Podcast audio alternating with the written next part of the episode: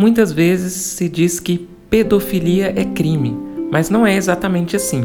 Pedofilia é uma doença classificada pela OMS desde os anos 60. Segundo o Código Penal Brasileiro, o que é crime é o abuso sexual de menores de 14 anos e consumo e distribuição de pornografia infantil. A discussão sobre pedofilia é tabu em boa parte do mundo, mas especialistas lutam para que o diagnóstico e o tratamento do pedófilo sejam mais amplamente divulgados. A razão é simples. O tratamento pode evitar que pedófilos se tornem abusadores e criminosos e, logo, que haja menos vítimas. Quando falamos que transtorno pedofílico é uma doença, não estamos protegendo o indivíduo pedófilo em detrimento da vítima. É proteger a vítima e averiguar se aquele que molestou a criança de fato é ou não é portador de pedofilia. A grande maioria dos molestadores de criança não é portadora desse problema. E é disso que falaremos nesse episódio.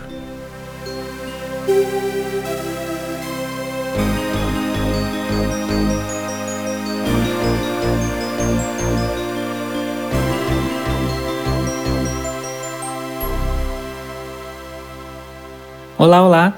Sejam bem-vindos a mais um episódio do Respeitamente. Hoje nós vamos falar sobre pedofilia.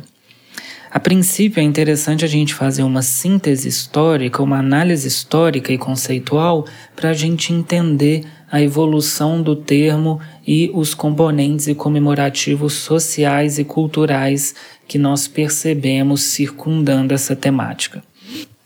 A princípio, a gente já pode perceber que esses desvios ou mazelas sexuais são tão antigos quanto a própria história da humanidade e acompanharam, de certa forma, a expansão das civilizações em seus diferentes povos, suas diferentes culturas, seus diferentes costumes, suas diferentes tradições.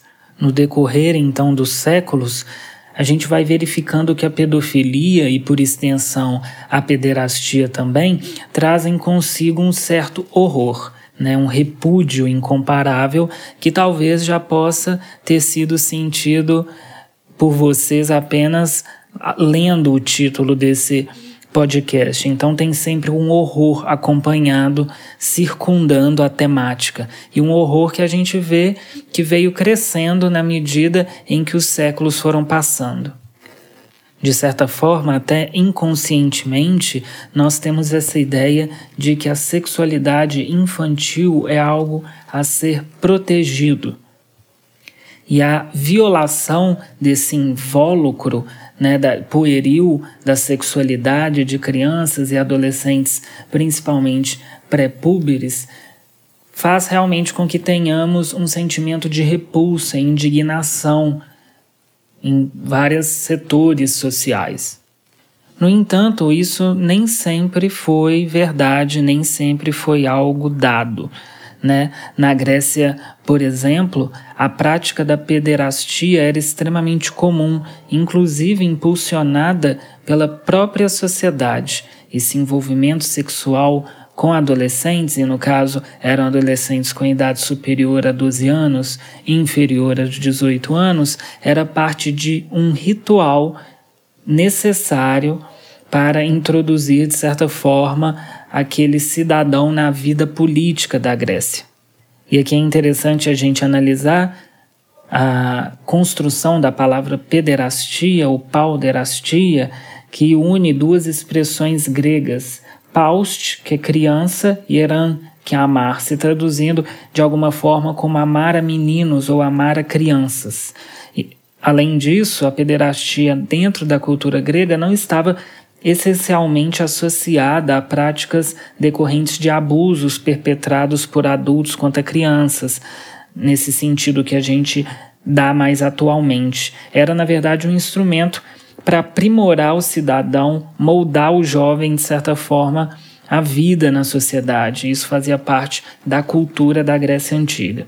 E não somente na Grécia Antiga, existem relatos históricos também culturais de povos árabes, de povos orientais. exemplo disso, a gente pode relembrar a história dos samurais. Os samurais tinham jovens amantes que eram, em geral, adolescentes com idades mais precoces e esses adolescentes, essas adolescentes eram mantidas até a fase adulta com os samurais e somente na fase adulta que era permitida de certa forma sua emancipação. Então o significado, o contexto e a implicação moral varia de acordo com o tempo histórico e a cultura que a gente está analisando. É durante a Idade Média que essas inclinações de práticas da pedofilia se fortalecem com esse desenho que nós conhecemos hoje. As relações mantidas com crianças e adolescentes passam a ter uma conotação exclusivamente sexual a criança, nesse momento, ela passa a assumir um papel de objeto de desejo dos adultos. Inclusive, durante um período, a própria Igreja Católica, uma instituição com determinada influência durante esse período, tolerava tais práticas.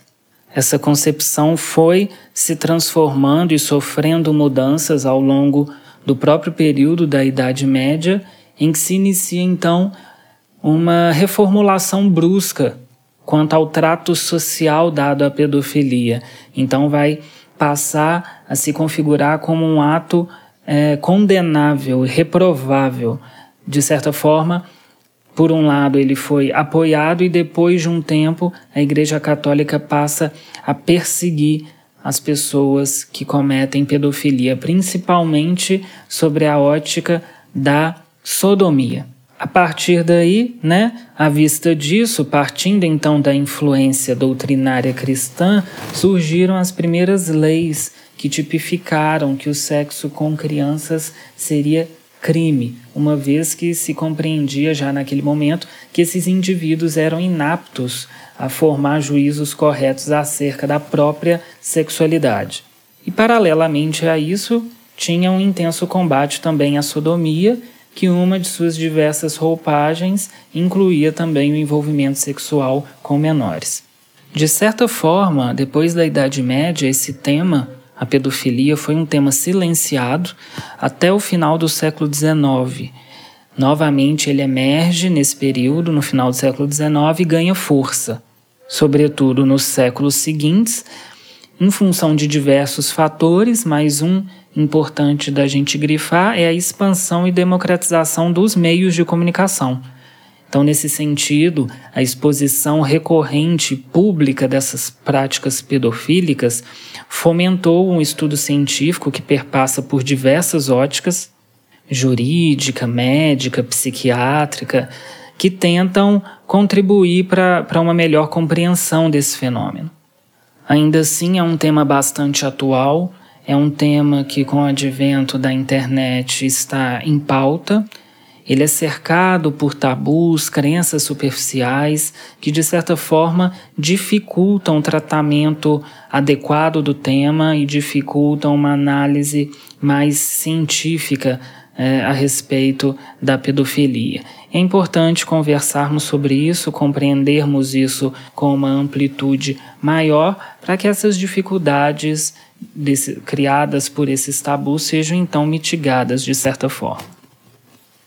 Fazendo uma análise mais específica e buscando compreender a pedofilia enquanto uma doença, primeiramente nós precisamos remontar o conceito de parafilia, que já foi denominada perversão sexual.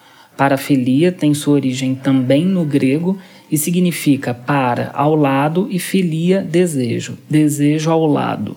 A parafilia seria então caracterizada por uma constelação de sintomas de uma alteração de estrutura psicopatológica desenhada por anseios, fantasias ou comportamentos sexuais recorrentes e excessivos que envolvem objetos, atividades ou situações estranhas. E, além disso, causam sofrimento intenso e prejuízo em áreas importantes da vida do indivíduo que sofre com essa parafilia. São fantasias sexuais específicas, necessidades e práticas sexuais geralmente repetitivas e que são muito angustiantes para o indivíduo.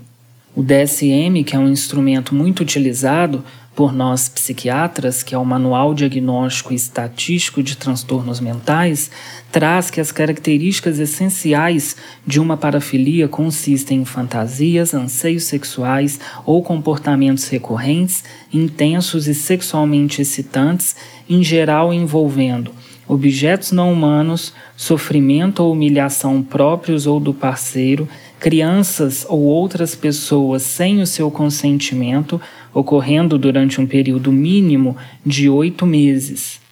Em alguns indivíduos, essas fantasias e comportamentos parafílicos são obrigatórios para a excitação erótica e são sempre incluídos na atividade sexual. Em outros casos, essas preferências parafílicas são episódicas, como por exemplo durante períodos de estresse, ao passo que em outras vezes a pessoa é capaz de funcionar sem essas fantasias e estímulos parafílicos.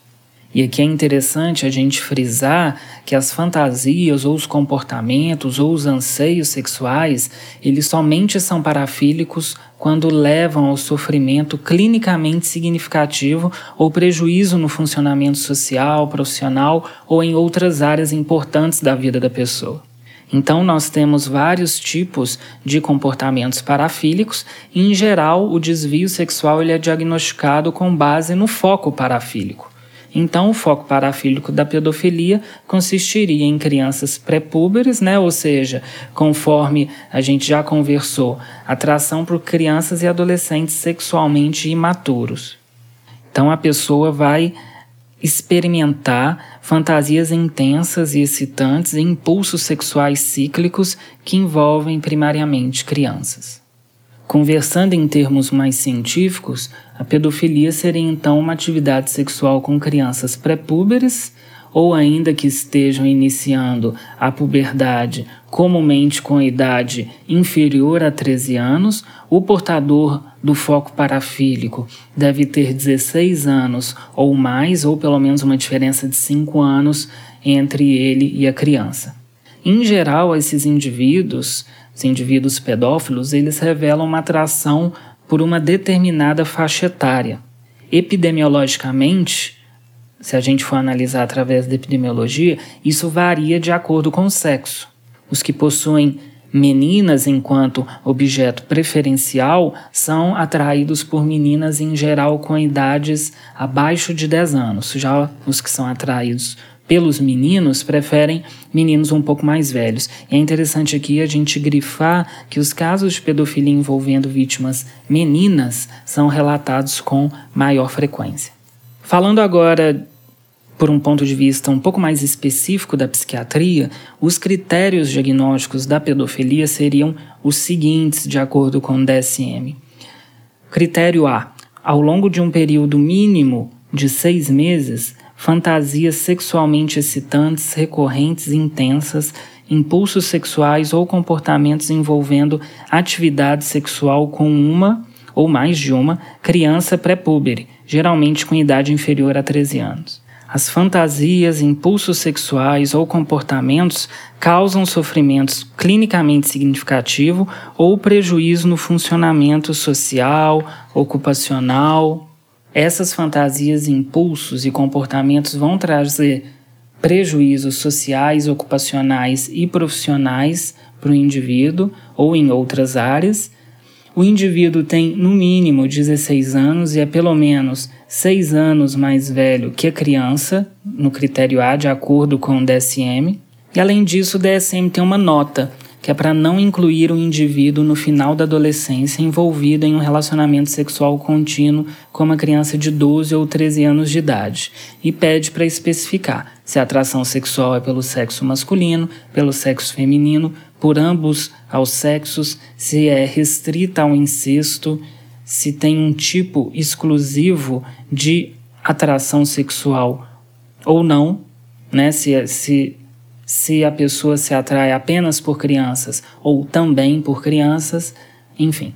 E a partir desses estudos, é, alguns autores buscaram, de certa forma, traçar um perfil para o indivíduo pedófilo.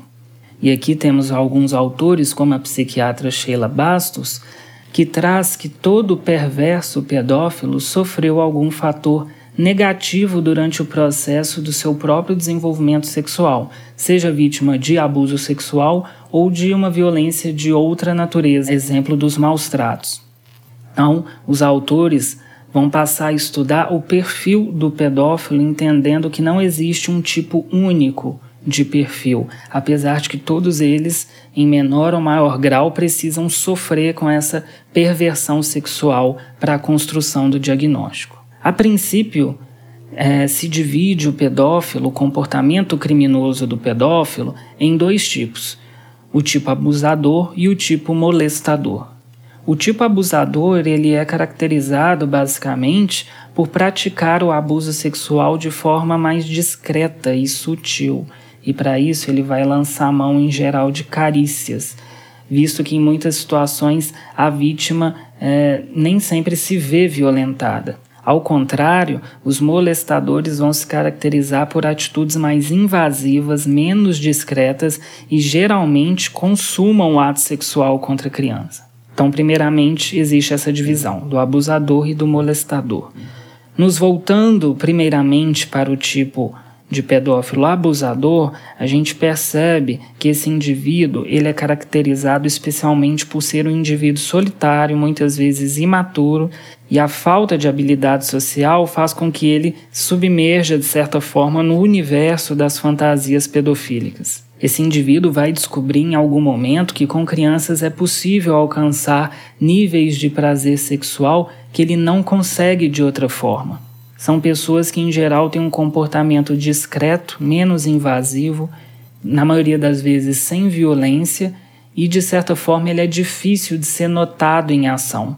Como ele é mais discreto, ele vai fazer uso de alguns artifícios mais peculiares para satisfazer esses desejos, que envolvem, por exemplo, a pornografia infantil através da internet, que é um problema extremamente sério nos dias de hoje. Já o pedófilo molestador, ele é caracterizado, como eu disse, por um comportamento mais invasivo, constantemente violento, e esse grupo de pedófilo molestador também pode ser subdividido entre molestadores situacionais e preferenciais. Os molestadores situacionais também são chamados de pseudo-pedófilos, porque a criança não é exatamente alvo de uma fantasia, então, em termos mais corretos, esse indivíduo ele nem pode ser considerado pedófilo, porque não é a condição pré-púbere da criança que faz com que ele alcance a gratificação sexual, mas sim a vulnerabilidade dessa criança e o aspecto de ser mais difícil ele ser descoberto. E aqui nós temos a maior parte dos indivíduos presos por crimes sexuais dessa natureza. É comum que o molestador situacional seja casado, viva com sua família e que eventualmente se sente mais confortável em impelir esses impulsos sexuais na companhia de crianças, principalmente em períodos de estresse. Mais uma vez, o molestador situacional tem uma preferência por meninas. Em geral, é uma pessoa cujo perfil é desenhado por um comportamento sexual que está a serviço das suas necessidades mais básicas sexuais, de excitação e desejo, e de características também não sexuais, como poder e raiva. São oportunistas e impulsivos. E os primeiros critérios para a escolha da vítima é a disponibilidade e a oportunidade. E dentro desse grupo de molestadores situacionais, alguns autores fazem uma nova divisão em três subtipos, que seriam os molestadores situacionais regredidos, inescrupulosos e inadequados.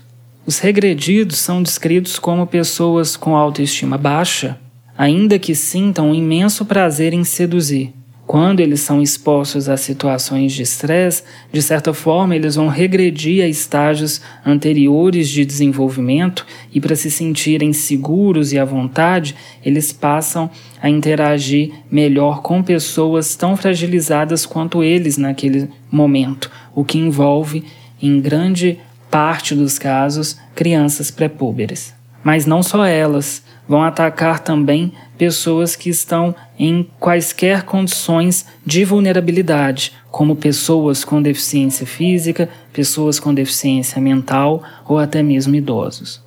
Em geral, quando eles abordam as vítimas, eles têm um comportamento coercitivo, então vão manter as vítimas à espera de sua ação, e o comportamento sexual é composto primariamente por sexo oral e sexo vaginal.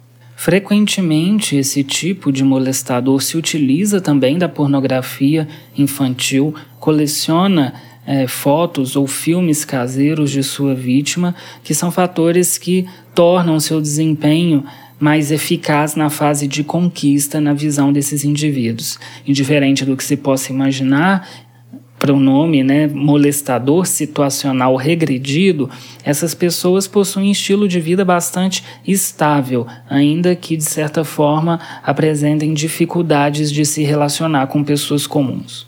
Já o tipo situacional inescrupuloso é um agressor que geralmente tem como ato de molestar uma criança parte de um arquétipo de um abuso moral ou sexual que viveu anteriormente, sendo, sendo habitual então abusar de qualquer pessoa que esteja disponível para satisfazer seus desejos, suas necessidades sexuais.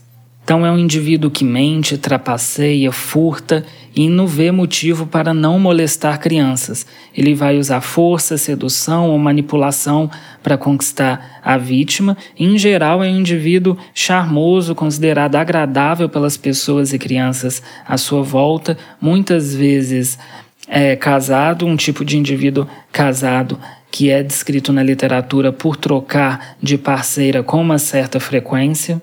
O incesto é comum para esse tipo de indivíduo que muitas vezes não vai hesitar em envolver filhos ou enteados na realização dos próprios desejos. E novamente, não é raro que esse tipo de agressor faça parte de grupos de pornografia infantil. E geralmente ele escolhe uma faixa etária mais definida para compor suas vítimas, que tem reflexo com suas próprias experiências passadas também. Então, dentro desse grupo, nós temos molestadores situacionais que não vão medir esforços para satisfazer a sua libido. Já o tipo molestador situacional inadequado fala mais sobre indivíduos portadores de alguma forma de transtorno mental que, por isso, priva do discernimento entre o certo e errado nas práticas sexuais. Então, em geral, não são agressivos. As práticas sexuais envolvem na maioria das vezes atos libidinosos que raramente incluem a relação sexual dentro do contexto de algum transtorno mental específico, como por exemplo a deficiência intelectual mais grave. Então, esses foram os três tipos de pedófilos molestadores situacionais. Agora, falando sobre os pedófilos molestadores preferenciais, esse segundo subtipo dos molestadores possui instintos mais primitivos da natureza humana que são voltados exclusivamente para crianças. Então, eles vão ter uma certa incapacidade de manter relação afetiva e sexual com o parceiro adulto, atingindo a satisfação apenas se a vítima for pré-púbere. O comportamento desse tipo de indivíduo é caracterizado por uma violência extrema que muitas vezes pode chegar inclusive ao homicídio. Esse tipo de pedófilo possui vítimas específicas no que se refere ao relacionamento com elas no dia a dia ou no cenário do cotidiano, e o número de vítimas costuma ser muito alto, costuma atacar inclusive, contrário aos exemplos anteriores, mais meninos do que meninas nesse caso são tidos por terem uma inteligência superior à média da população e superior aos molestadores situacionais e integrarem classes socioeconômicas mais elevadas. Alguns estudos falam nesse sentido. Então aqui a pedofilia mais estrita ao termo, o indivíduo ele vai demonstrar um comportamento sexual persistente e compulsivo que é atrelado então ao domínio das parafilias e muitas vezes se submetem também ao contexto da psicopatia. E aqui, novamente, os molestadores preferenciais também podem ser divididos no tipo sedutor, sádico e introvertido. São vários tipos, muitas definições que eu estou falando no episódio de hoje, mas o mais interessante é a gente pegar a pluralidade dos casos e entender como isso pode se manifestar mais do que decorar cada subtipo. Mas enfim, Quanto ao pedófilo molestador preferencial do tipo sedutor, nós temos então um perfil que representa um dos grupos mais perigosos, porque muitas vezes é difícil da criança escapar da ação desses indivíduos. Porque geralmente ele vai cortejar, presentear, seduz o alvo e é capaz de percorrer grandes distâncias para alcançar o seu fim. Então ele vai agir de forma mais manipuladora, gradativa, vai buscar, num primeiro momento, criar um vínculo com a criança, uma intimidade com a criança e indiretamente, se utilizando de pornografia infantil e de parafernálias sexuais, vai insinuar com aquela criança a possibilidade de se manter sexo com uma pessoa adulta. Os estudos trazem que no perfil desses indivíduos, comumente eles são solteiros, com idade acima de 30 anos e possuem um comportamento muitas vezes infantil. Alguns trabalhos vão dizer que é curioso que as profissões escolhidas por esse tipo de agressor, em geral, têm um contato muito próximo com crianças, como por exemplo motoristas de ônibus escolar, monitores de acampamento, funcionários de escola, técnicos esportivos, padres, fotógrafos, enfim. O tipo sedutor, então, como um tipo de alta periculosidade. O segundo tipo de pedófilo molestador preferencial seria o tipo sádico. Então, nós temos aqui agressores com um desejo expresso de machucar as crianças. Então, eles só vão atingir a gratificação sexual pela violência, que inclusive pode ser fatal. Em geral, esse tipo de molestador, que na maior parte absoluta dos casos é homem, ele tem o que a gente chama de personalidade antissocial, ou seja, que tem uma inclinação à violação das regras sociais. Ele vai trabalhar então em empregos temporários, vai mudar frequentemente de endereço e cidade, justamente nessa inclinação de não ser pego. E é comum que no seu histórico se observem crimes violentos como estupro, assalto, e dentro do seu hall de interesses tem primariamente o sexo anal com meninos na maior parte dos casos. Em eventos mais extremos já relatados desse tipo de perfil, também temos práticas, inclusive canibais, a prática do canibalismo pode acontecer. Além da própria castração dos meninos, mutilação de outras partes do corpo, brutalização da área genital feminina e, inclusive, decapitação. Então, é um tipo muito perigoso. O crime praticado por ele, na maior parte das vezes, é premeditado. Então ele vai elaborar um plano de ataque.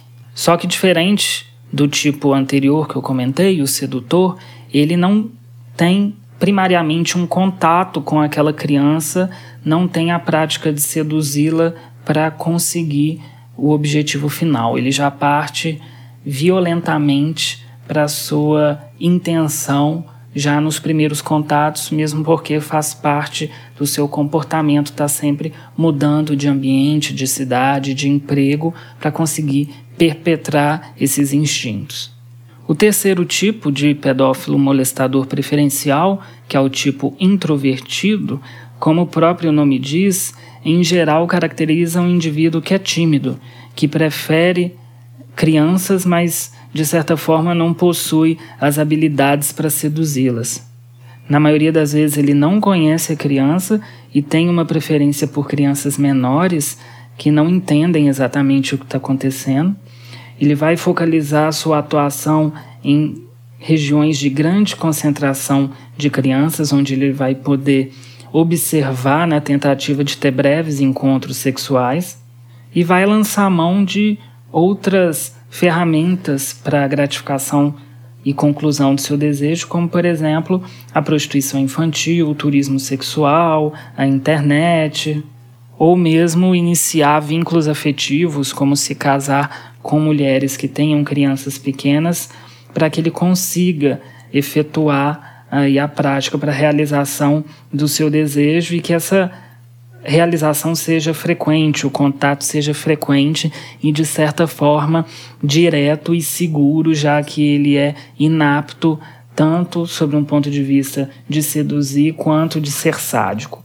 Para além desses tipos e subtipos que eu comentei, é interessante a gente entender também que os molestadores de crianças podem ser psicopatas. A presença de psicopatia em pedófilos ela é notada quando se percebe uma insensibilidade afetiva, uma diminuição da capacidade empática e um elevado comportamento antissocial que são próprios dos psicopatas.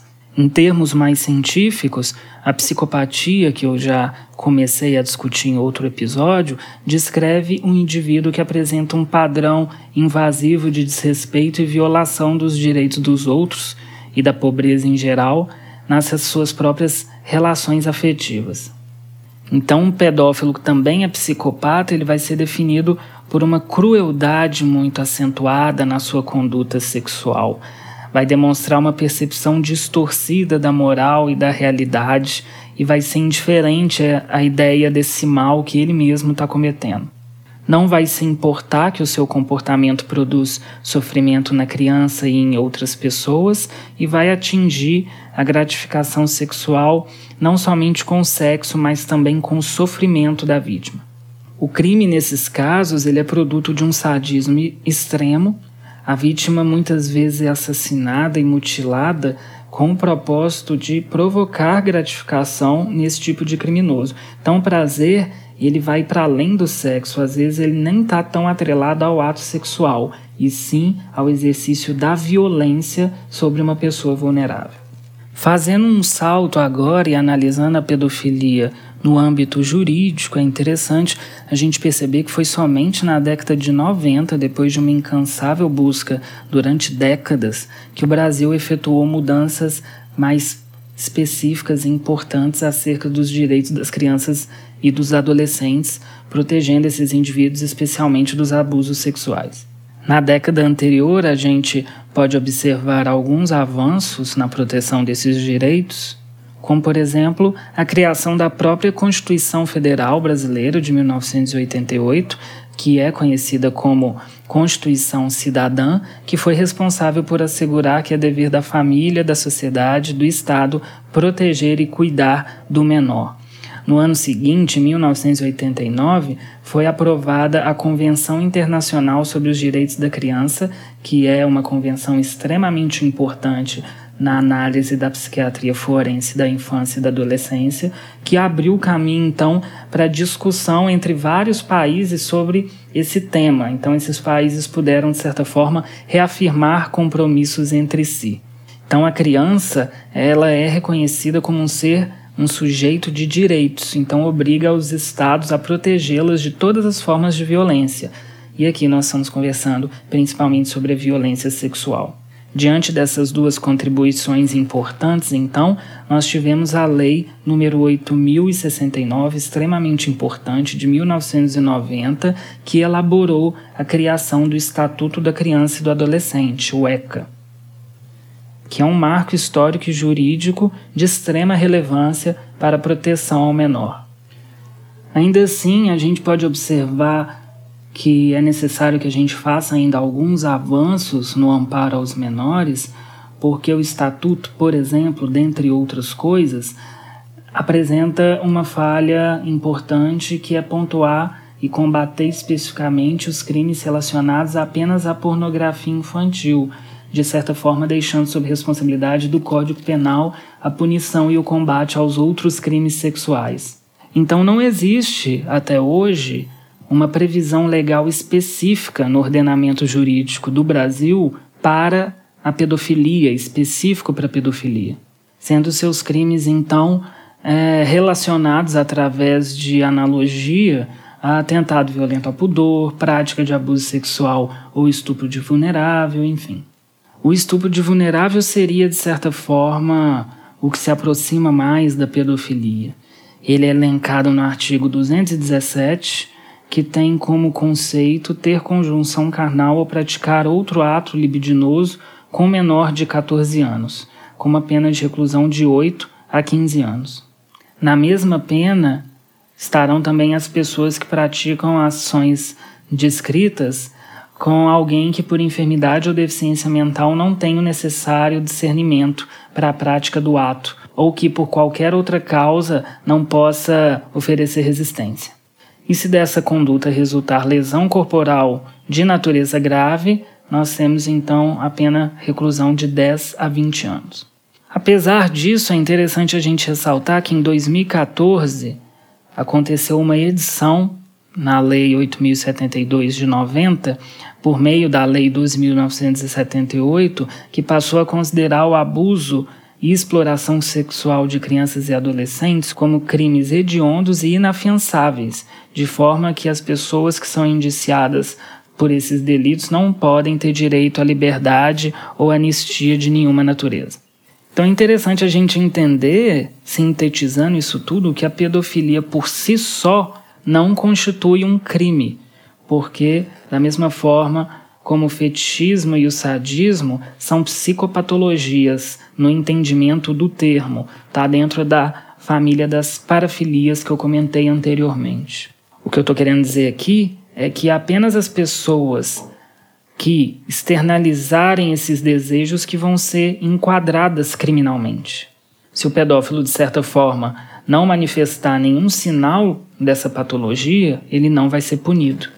Então, o tratamento jurídico penal desses casos vai ser determinado mediante um laudo psiquiátrico que vai confirmar se o pedófilo vai ser destinado, então, a um tratamento psiquiátrico por tempo indeterminado. E é exatamente aqui que surgem algumas controvérsias quanto à imputabilidade do pedófilo, porque muitas vezes é difícil a gente separar o que é normal do que é patológico.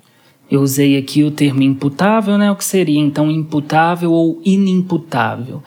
No âmbito jurídico, um sujeito inimputável é aquele que não possui condições suficientes de entender o caráter ilícito do fato.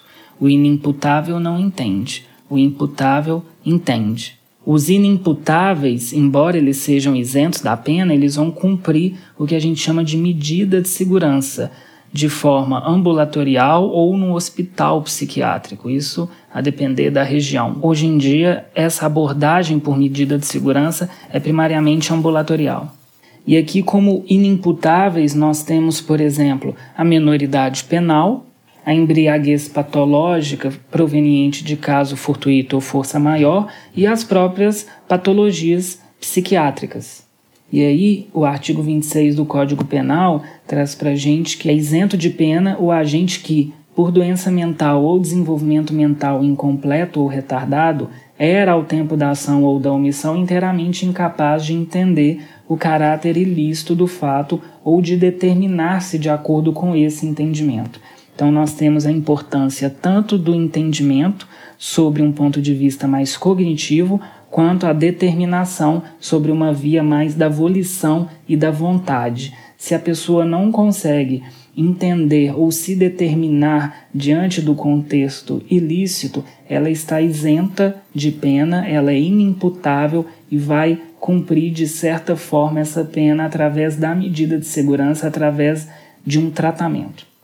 Então, ser imputável e cumprir a pena vai depender também de um aspecto volitivo, ou seja, da vontade, porque consiste na capacidade de controlar a sua vontade. Não basta somente entender. Se faltar algum desses elementos, o indivíduo então vai ser considerado inimputável. Então, para que o indivíduo seja considerado inimputável em função de uma doença mental, é necessário que exista um laudo psiquiátrico que vai comprovar essa anomalia, essa perturbação mental, e não somente comprovar a existência dela, mas a sua relação como interferindo em aspectos de entendimento e determinação no contexto do ato criminoso. Trazendo toda essa discussão e juntando com o que nós conversamos sobre pedofilia, nós entramos num meandro de discussões intensas.